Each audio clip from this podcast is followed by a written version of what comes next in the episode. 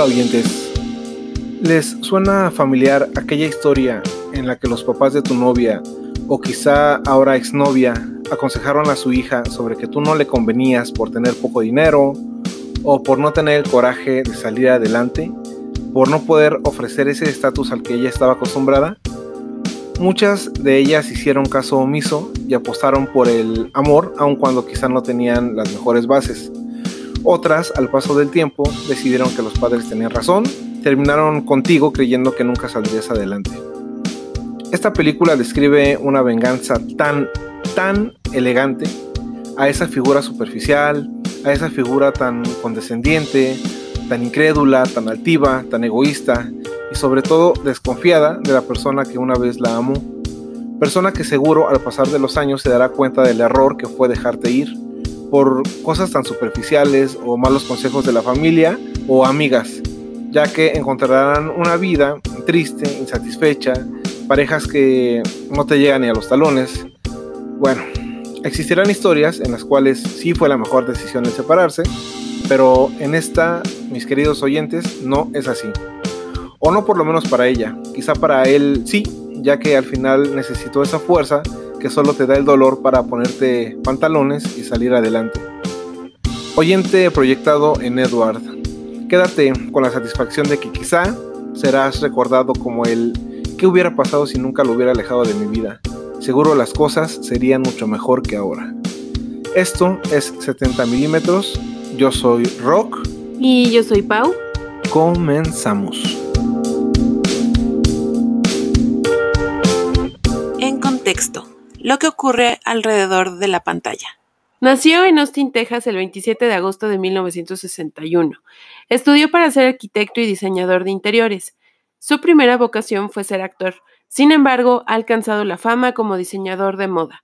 Ha estado al frente de marcas como Gucci, Yves Saint Laurent y bueno, ha revolucionado el mundo de la moda.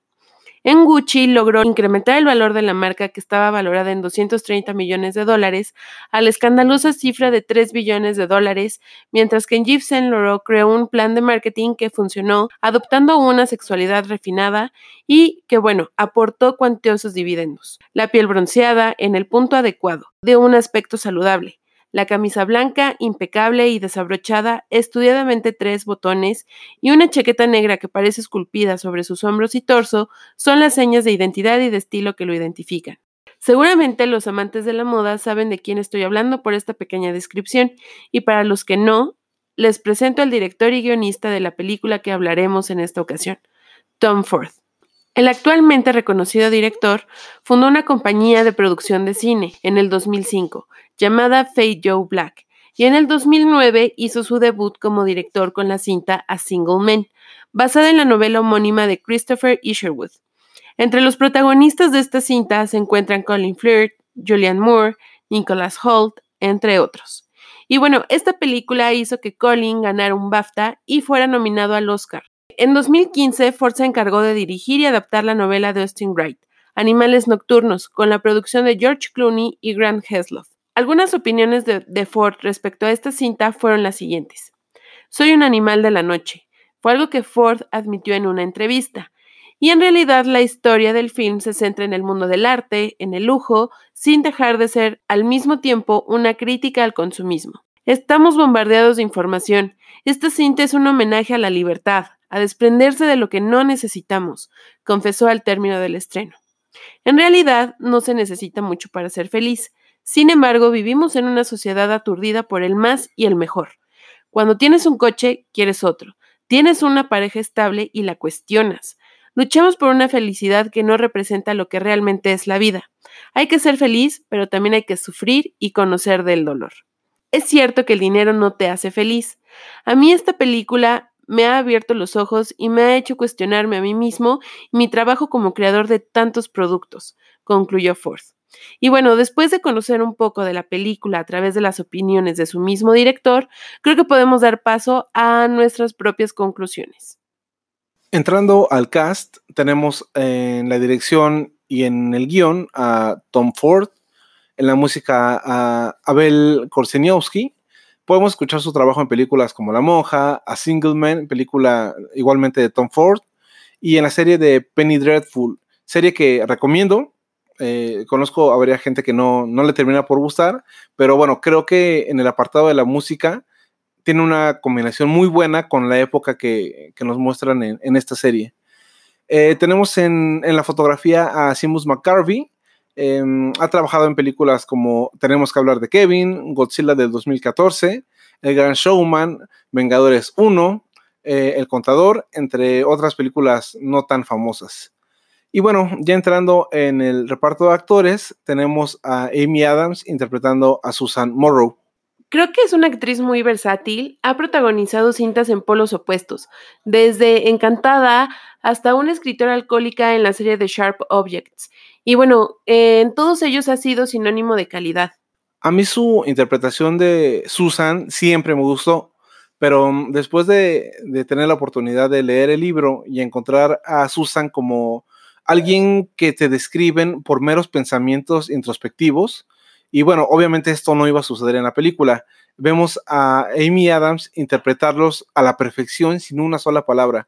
Es decir, todo lo que sabes del libro y todo lo que está pensando, pues no lo podemos saber en la pantalla. De verdad que el nivel interpretativo de, de esta mujer se me hace increíble. Y bueno, mm, también tenemos a Jake Gyllenhaal interpretando a Edward Sheffield, Aquí debo admitir que este actor no es de mis favoritos, sin embargo, admito que es muy buen actor. En la mayoría de las películas donde lo he visto no son para nada comunes, por lo tanto son respetables eh, desde mi punto de vista las decisiones que toma al elegir una película. Por ejemplo, Donnie Darko, que si ya la vieron pueden ir a escuchar nuestro 70 milímetros de la semana pasada. Y tenemos otros ejemplos como El hombre duplicado, aquí quiero platicarles de una película que se llama Primicia Mortal, que he de decir que es de las películas que no, no he podido terminar de ver y bueno, cada que la, eh, la he visto siento repulsión, eh, eh, sobre todo por el personaje que hace. Eh, el verla me provoca pues mucho asco y, y es, un es un personaje muy nefasto. Mm, yo saldré a defender a este actor él sí es de mis favoritos. Es de esos actores que lo que sea que saque, yo lo voy a consumir sin dudarlo. Verlo pasar de interpretar a un boxeador en el borde del caos en la película de la revancha, o verlo interpretar en un drama familiar en la película de Hermanos, después un suspenso eh, terrible junto a Hugh Jackman en La sospecha, hasta un Animales Nocturnos, que si bien eh, jamás lo conocemos físicamente, eh, bueno, no conocemos físicamente al personaje de Edward, sí hay flashback donde lo podemos hacer. Y a conciencia lo podemos encontrar en el personaje de Tony Hastings, que se representa en el libro de Animales Nocturnos. Aaron Taylor Johnson, interpretando a Ryan Marcus. Ay, no. Eh, realmente no necesitó interpretar a Ray en una película de terror para causarme miedo.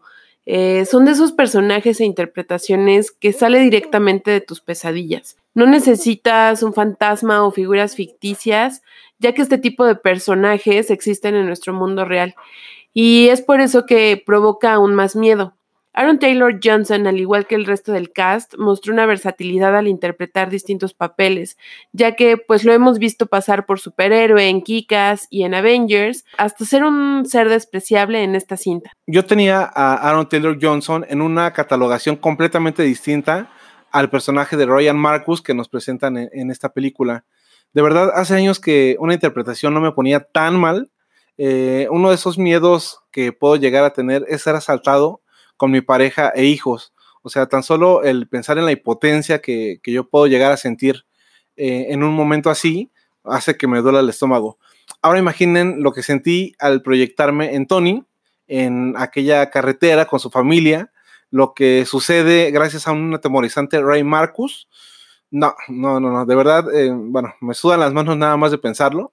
Y es que, o sea, tú vas al cine a ver una película de terror y vas pensando que te van a espantar, vas preparado a ese terror, pero no en animales nocturnos. Jamás, jamás pensé en encontrarme a un Aaron Taylor Johnson, hijo de puta y atemorizante como, como me lo encuentro en, en esta película. Michael Shannon, interpretando al sheriff Bobby Andes. Realmente no conozco mucho de su filmografía, pero creo que hace un gran papel en esta, eh, en esta película.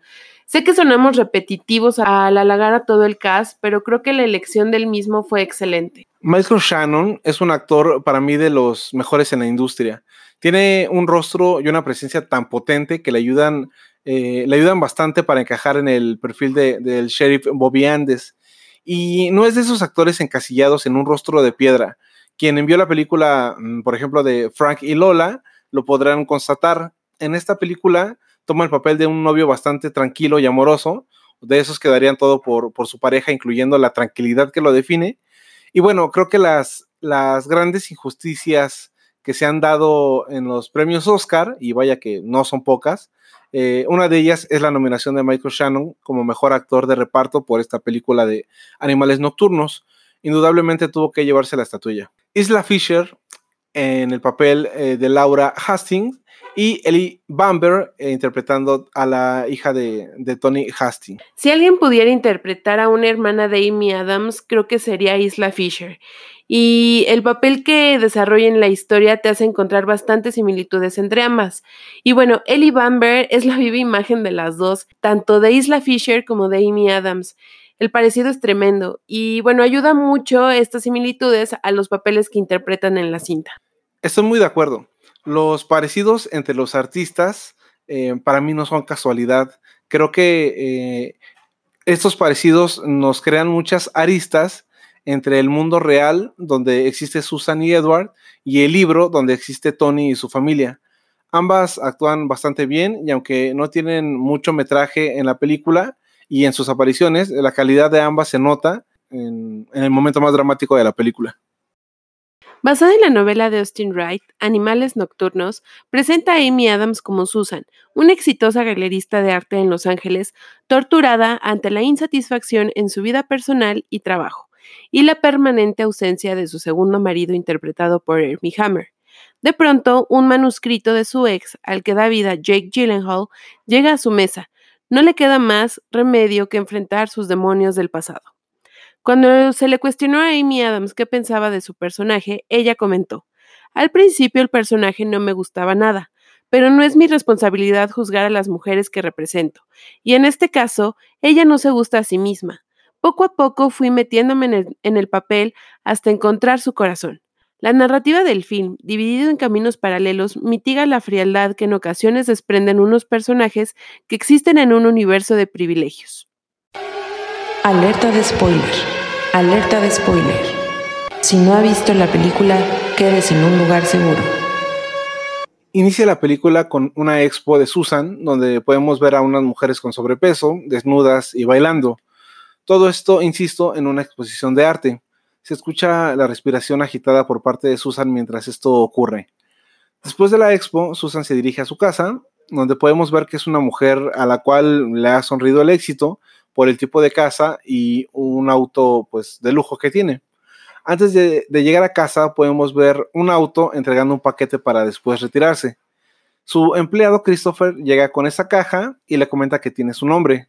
Ella no hace caso a esto y el empleado eh, comenta que quien desea que se quede de guardia el fin de semana, a lo que ella contesta que le dé el día a todo el personal, ya que quizá nadie esté ese fin de semana, ya que ella y su esposo saldrán eh, a la casa de playa.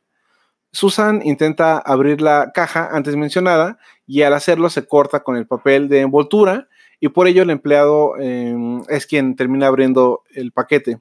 Christopher encuentra un escrito con una nota. Susan pide que por favor la lea en voz alta y al hacerlo Christopher lee Querida Susan. Escribí una novela que se publicará en primavera es distinta al tipo de cosas que escribía cuando estábamos juntos. Al final me diste la inspiración necesaria para escribir con el corazón. Quería que fueras la primera en leerlo. Te envío una copia. Estaré en Los Ángeles hasta el miércoles por negocios y sería bueno verte después de tanto tiempo. He escrito en mi teléfono y correo electrónico. Firma Edward.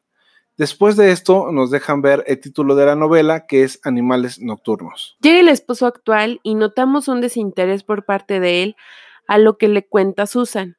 En esta parte, Susan sostiene una plática mencionando que hace un par de años ella intentó comunicarse con Edward sin éxito y que cree que actualmente da clases en una preparatoria privada y que es triste. Todo esto en un tono despectivo y condescendiente menospreciando a Edward.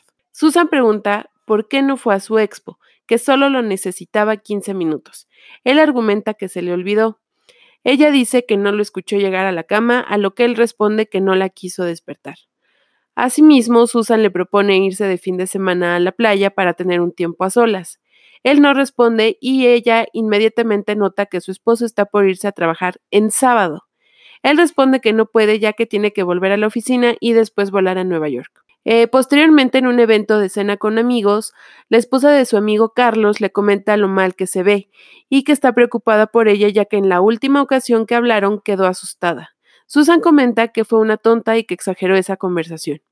Pasando a otro tema, en la misma charla, la esposa de Carlos le cuestiona su matrimonio y le pregunta que si alguna vez se sintió feliz con él y si aún lo ama, a lo que Susan esquiva la pregunta diciendo que debe irse ya que él debe volar a Nueva York. En esta plática nos dan el contexto de la vida actual e insatisfacción de Susan en todos los aspectos de su vida, es decir, trabajo, matrimonio, en lo personal, ya que nos dan a entender que aquella plática que tuvo con la esposa de, Carlos, que dejó asustada a esta última, se trató de una crisis emocional por parte de Susan eh, y algo depresiva que quizá pudo concluir en, suicidio. En lo laboral la notamos indiferente, incluso menosprecia su trabajo en la galería de arte. Y así su esposo, en la cena, charla con Carlos, habla del éxito de su exposición, a lo cual parece que Susan se empeña en decir que solo es basura cultural. Carlos habla de las motivaciones que nos impulsan en la juventud y Susan de su nulo significado cuando creces. Termina la charla con Carlos mencionando los privilegios que son tener este tipo de problemas, ya que los problemas del mundo real son muchísimo peores.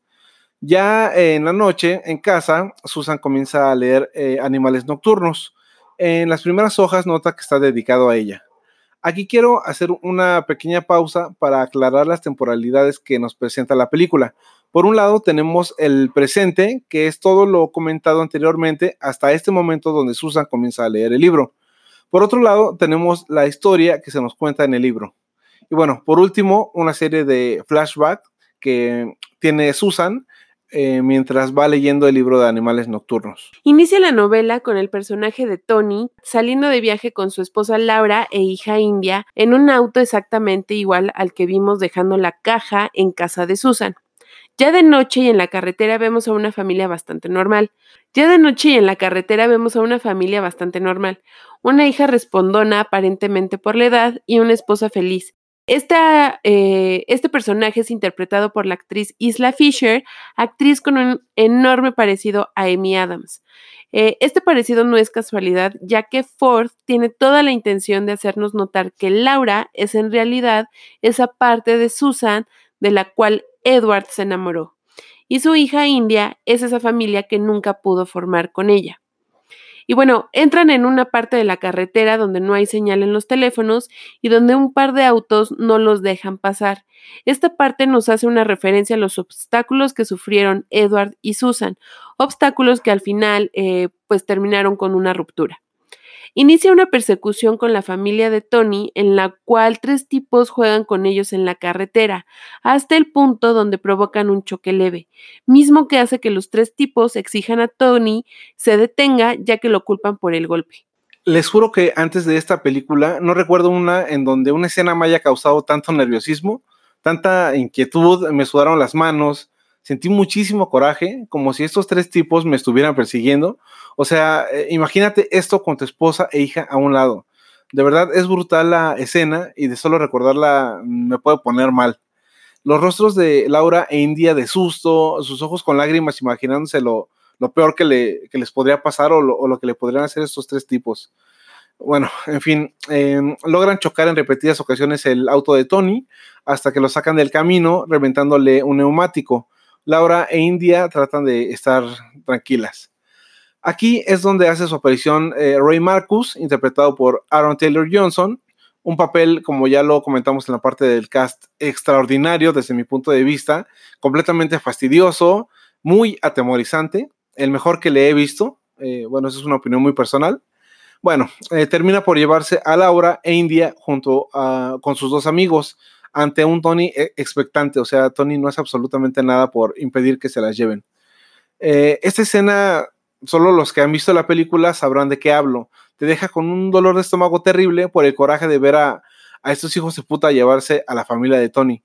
La escena termina con los rostros de Laura e India llorando, eh, alejándose poco a poco, viendo a Tony, mientras al mismo tiempo Susan cierra el libro con la misma respiración que escuchamos al inicio de la película, un poco sofocante. Susan queda tan desconcertada después de leer esta parte del libro que inmediatamente llama a su esposo reclamándole que este no avisó cuando llegó a Nueva York como había acordado. Siendo acompañado de una mujer, eh, le responde que ahí son las 4 de la mañana y no la quiso despertar. Susan se disculpa y dice que realmente se preocupa por él, aunque él no lo crea. En esta parte, el botones dice en voz alta que van al piso 31. Susan pregunta por qué no van al, eh, piso habitual y, el esposo responde que no estaba disponible y es por eso que van a al piso 31. Lamentablemente para el esposo, el botones vuelve a decir en voz alta, y cito, llegamos al piso 31, señorita. En este momento, Susan entiende que su esposo está acompañado eh, y solo se queda en silencio para, en unos segundos, despedirse de, su esposo. Eh, regresando al libro, el compañero de, de Ray pide a Tony manejar su auto. Tony sigue sus indicaciones y nota que no lo está llevando al pueblo de Bailey, donde se suponía que irían a dar parte a las autoridades por el accidente de auto. Por fin se les acaba el camino y el malhechor abandona a Tony en el desierto. De pronto Tony ve llegar a Ray y él solo piensa en esconderse detrás de una roca para salvar su vida. Al amanecer, Tony camina por la carretera buscando algún sitio donde pueda llamar a las autoridades hasta que se encuentra con una casa. Eh, estos lo dejan entrar y llama a la policía. Ya con ellos eh, le comentan a Tony que no existe ningún pueblo llamado eh, Bailey y que en cuanto sepan algo respecto a su familia se lo van a comunicar de inmediato. Bueno, llega la llamada y mm, le comentan que han encontrado su auto, pero aún no saben nada de su esposa y su hija. En esta parte es donde conocemos al sheriff Andes, ya que es quien ayudará a Tony en toda esta pesadilla. Andes le cuestiona lo sucedido, pero sobre todo el por qué dejó que se llevaran a su familia sin este hacer absolutamente nada. Por fin encuentran a su esposa y, a su hija completamente desnudas y por supuesto muertas. Es tan impactante la lectura que de inmediato llama Susana a su hija para saber que todo está bien. Es una imagen igual de brutal para Susan como para nosotros en el momento que estamos viendo la película. Recordando que la película tiene tres líneas narrativas, entramos en la parte del primer flashback, provocado por la escena brutal antes descrita, escena que provocó que Susan recordara a Edward. En el pasado, al encontrarse y al no conocer a nadie más, salen a cenar, y es donde Edward confiesa que siempre estuvo enamorado de ella. También nos muestran a un Edward bastante noble, ya que al enterarse que su mejor amigo es gay, solo se preocupa por él, ya que tiene muchos años que no le llama. Susan describe la relación con sus padres como algo conflictivo, ya que sus padres son demasiado petulantes, engreídos, narcisistas, racistas, etcétera, etcétera, etcétera. Edward dice que Susan siempre tuvo los ojos tristes de su madre, a lo que ella responde que no quiere llegar a ser como ella. De regreso al libro, Andes comenta que ahora saben las causas de la muerte eh, de su familia gracias a la autopsia. Eh, la esposa existió fractura eh, de cráneo, mientras que la golpearon con un bat o con algún tipo de piedra. Pero Andes comenta que a su hija le fue peor, ya que la asfixiaron, eh, le rompieron un brazo y bueno, ambas fueron violadas. A continuación nos presentan el segundo flashback. Tenemos a Susan comiendo con su madre y comentando que se irá de Nueva York para mudarse a Austin y estudiar en la Universidad de Texas. La madre cuestiona el porqué de sus decisiones eh, Susan dice que se casará con Edward y su madre desaprueba la decisión. Comenta que Edward es débil y no es para ella. Asegura que al final Susan querrá un estatus al que está acostumbrada y él no se lo podrá dar. También asegura que al final de la historia ella terminará lastimando a Edward, ya que no son el uno para el otro. Dice que las cosas que ama ahora de él son las que va a odiar en el futuro. Y concluye con una frase aunque no quieras ser como yo, terminarás siéndolo. Al final, todas nos convertimos en nuestra madre. Regresando al libro, Andes asegura que conoce un posible nombre de uno de los culpables de lo sucedido con su esposa. Este se molesta al ver la pasividad de Tony con la que enfrenta la situación. Un año después vuelven a encontrarse Andes y Tony para tratar de reconocer a un sospechoso de un asalto en un supermercado, sospechoso que iba acompañado por otros dos tipos. Uno huyó y el otro fue asesinado. Ya en el careo, Tony reconoce a Lou como el hombre que lo obligó a conducir su auto y lo abandona en el desierto. Ahora tenemos a Susan en el trabajo, distraída y desvelada, ya que al parecer durmió hasta tarde por leer el libro. Tiene una pequeña charla con su asistente donde le habla del libro. Comenta que es de su ex esposo, que nunca tuvo fe en él como escritor y que a pesar de que lo amó, estuvo confundida hasta el punto de hacerle algo espantoso, algo imperdonable. Comenta que lo abandonó de una forma brutal. Caminando por las oficinas donde trabaja, encuentra un cuadro enorme con la palabra escrita venganza un pequeño guiño a lo que sucede en realidad en la película. Susan preguntó por el cuadro a lo que su asistente interpretada por Gina Malone le comenta que ella, es decir, Susan, lo mandó a traer hace ocho años. La asistente mira su teléfono, a lo que Susan pregunta qué es lo que observa. La asistente menciona que es una app con la cual puede monitorizar a su bebé en su cuna. Cuando Susan observa el teléfono, la escena nos ofrece un grandioso screamer en color verde. Cabe mencionar que el color verde se acentúa en partes específicas de la película, como en este Screamer, como en las botas de Rey y en escenas posteriores que ya les mencionaremos. Me parece que también el, auto de, de, Rey también es color verde. Eh, en una junta directiva donde se debate entre mantener o despedir a una persona, Susan menciona que deberían mantenerla. Todos mencionan que en la reunión anterior Susan estaba a favor del cambio, a lo que esta responde que pensándolo bien, a veces no es tan bueno hacer cambios drásticos. Pareciera que eh, se refiere a una mujer que está sentada a un lado, que tiene una mala operación en la cara, pero en realidad es un guiño al espectador sobre el cambio de opinión que le está generando el libro de animales nocturnos. Y bueno, ya de noche y de vuelta en casa, Susan se, se sirve una copa de vino y se dispone a continuar el libro. Ya sumergidos en el libro, tenemos a Andes y Tony acercándose a Ray para interrogarlo. Por más que lo presionan, con todo el sarcasmo del mundo, dice que no recuerda nada. En esta parte quiero destacar la forma en que Andes presiona a Tony para hablar con Rey. Pareciera que él es la fuerza que lo impulsa, eh, ya que, no sé, Tony es demasiado pasivo y, no, no, está en busca de esa justicia o, venganza. Eh, Andes lleva a Tony y a Rey a la cabaña donde las pruebas indican que asesinó a la esposa e hija. Tony lo presiona para que confiese, pero Rey no lo hace. Todo llega a un punto en el cual Tony golpea a Rey y al mismo tiempo a Susan se le cae el libro. En esta escena pareciera que Tony, quien golpea realmente es a Susan. La película nos ofrece el siguiente flashback, mostrándonos a Susan leyendo el último escrito de Edward y siendo una juez dura. Siempre fue su más dura crítica. Esto los lleva a una discusión en la cual Susan dice que si solo vivirá de una sola novela y trabajará en una biblioteca, le pide que vuelva a la universidad, ya que de esta forma nunca eh, vivirán mejor. A lo que Edward responde que suena como su madre. Por último, nos muestran la primera interacción de Susan con su ahora esposo. Ya en el libro Andes informa a Tony que dejarán libre a Rey ya que no hay suficiente evidencia. A todo esto Andes propone a Tony un plan, no sin antes mencionar que tiene cáncer y ya y que en un año morirá. Y bueno, el trato consta en saber qué tan lejos está dispuesto a llegar Tony. En la escena siguiente tenemos el flashback de la ruptura entre Susan y Edward. Ella dice que no son el uno para el otro, dice que ella vive en el mundo real y que no puede estar con él, dice que es muy infeliz. Es importante mencionar que justo en el momento de la ruptura se muestra un auto en color verde y lejos de que el color sí es importante, como ya lo habíamos mencionado anteriormente, lo relevante es que es el mismo auto en el que secuestraron a la esposa e hija de Tony en el libro. La comparación es obvia ya que notas este detalle. El momento más difícil en la vida de Tony en el libro fue el más difícil para Edward en la vida real. Eh, de nuevo en el libro, Andes y Tony acechan a Ray y Lou fuera de un bar para después secuestrarlos. Ya que lo consiguen, los abordazan eh, y Andes los amenaza para que confiesen, pero ellos se niegan. En un momento de distracción, ambos malhechores se fugan ante la pasividad muy molesta de Tony eh, antes debe tomar cartas en el asunto y alcanza a disparar a Lu asesinándolo. Después del impactante momento en el libro, Susan recuerda yendo a un hospital donde se practicó un aborto, acompañada de su actual esposo. Dice que jamás podrá volver a ver a Edward a la cara después de lo que le hizo a su hijo. Cuando cree que todo está bien y se permite abrazar al sujeto que tiene a un lado, ve a Tony parado bajo la lluvia frente de ella, enterado de lo que acaba de suceder.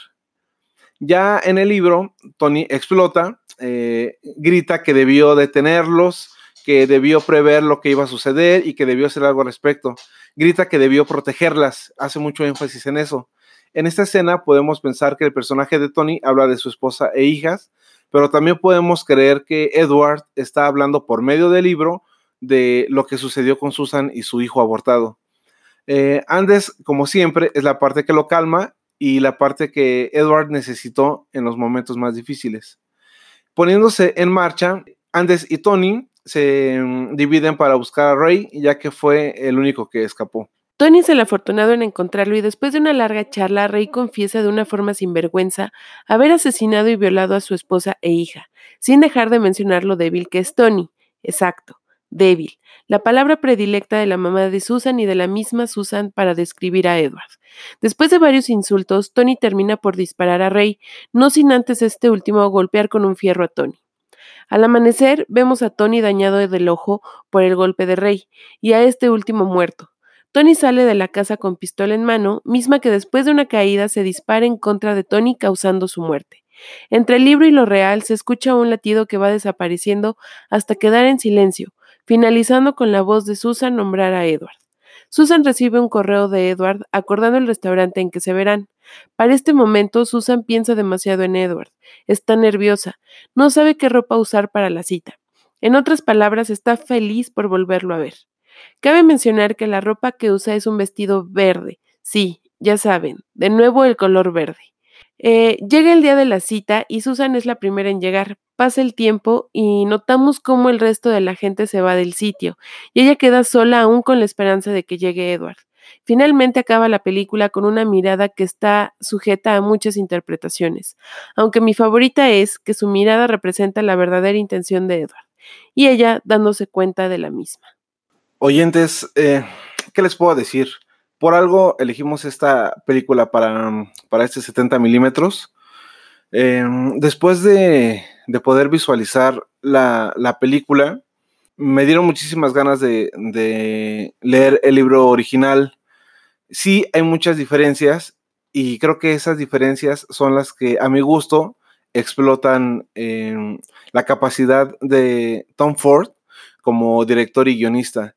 En, el libro nos describen, sí, a, una Susan muy introspectiva, pero, pero ese glamour, esa crítica social, Em, no existe en el, en el, libro. Eso es completamente sello de, Ford. Em, e, es, es, grandioso cómo pudo fusionar eh, el libro original con, sus ideas. Em, es, un, es, un, camino de, venganza por parte de, Edward, pero no, no, no, no, entiendo cómo, cómo esta, esta película no pudo llegar a unos niveles mucho mayores siento que es mucho mejor que, varias películas que estuvieron nominadas al Oscar. Eh, pero bueno, ni hablar, así es como se maneja la industria y pues uno no puede hacer nada para, para cambiar este, este tema. ¿Tú qué opinas, Pau? Pues realmente eh, es una total analogía a lo que vemos en el libro de Tony, bueno, más bien en el libro de Edward, eh, de todo lo que le hizo sentir Susan a Edward. Eh, creo que es una manera muy gráfica de representar los sentimientos, cómo destrozó la vida de, Edward, todas las acciones de, Susan y todo lo que le decía cada insulto, pues fue como un, golpe para él y cómo, cómo a su vez esto también lo hizo fuerte y lo hizo superar por completo a Susan y dejarla a ella en total soledad. Entonces, creo que, como bien lo mencionas, sí es una, es una venganza totalmente eh, hacia ella, hacia todo lo que hizo y sobre todo, hasta cierto punto, pues dejar eh, por escrito, él lo menciona en una parte de la película, que todo aquello que se escribe se recuerda. Entonces, es una manera de, de decirle a Susan que él va a seguir recordando todo lo que le hizo, eh, y que va a hacer que todos lo sepan de una manera pues muy delicada o más bien sutil de, de, hacérselo notar, ¿no? Y bueno, ya hablando como tal de la película, pues creo que Tom Ford hizo un trabajo excelente. Obviamente, eh, lo que ha hecho como diseñador creo que se ve plasmado en la película. todas las escenas son impecables, los colores, la apariencia de, de, todos los personajes. Creo que eh, le dedicó mucho tiempo a cuidar toda esta situación. El hecho de que sea tan glamurosa, pues también eh, pues va acompañado de todo este sentido que quería darle de, de, relacionarlo con el consumismo, que es un tanto irónico ya que él es una persona que se ha dedicado a, propagar este consumismo y que él mismo lo menciona en, en, las citas que mencionamos en, el contexto. Y bueno, creo que es una obra, una obra de arte a la vista porque son muy pocas las películas que te brindan esa entereza en, en imagen. Y bueno, también hablando de la escena inicial, creo que es importante mencionar que bueno, es una escena que a lo mejor no tienen mucho que ver con la película, pero a su vez le da ese, ese toque de, de distinción, de hacerla fuera de lo común. Y bueno, que al final de cuentas, eh, no todo el arte tiene que ser bello en cuestión estética, y creo que esto lo deja bien plasmado Ford eh, en, el intro de la película. De pronto nos sorprende un poco e, este inicio de, película porque en apariencia no, no, tiene nada que ver con el resto, pero le diste al, al punto. No, no siempre el arte es, es bello o estético.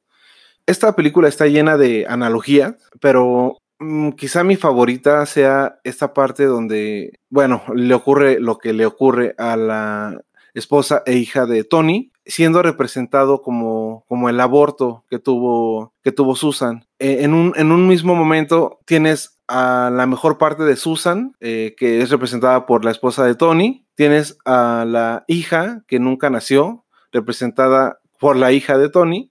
Y tienes a lo peor de Susan, representado por estos tres malhechores.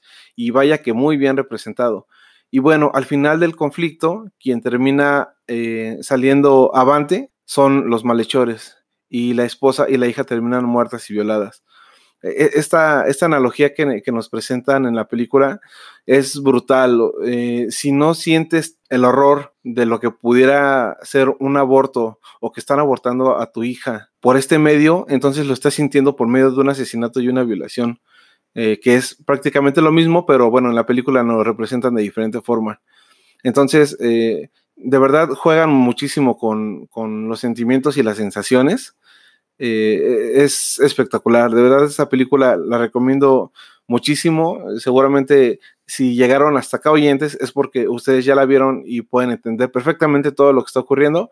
Recomiéndela a todos sus conocidos porque eh, hay películas que de verdad tienen tanto éxito en taquilla y con los críticos, pero no entiendo cómo esta, este tipo de películas no, no, no lo alcanzan. Pero bueno, es mi humilde opinión.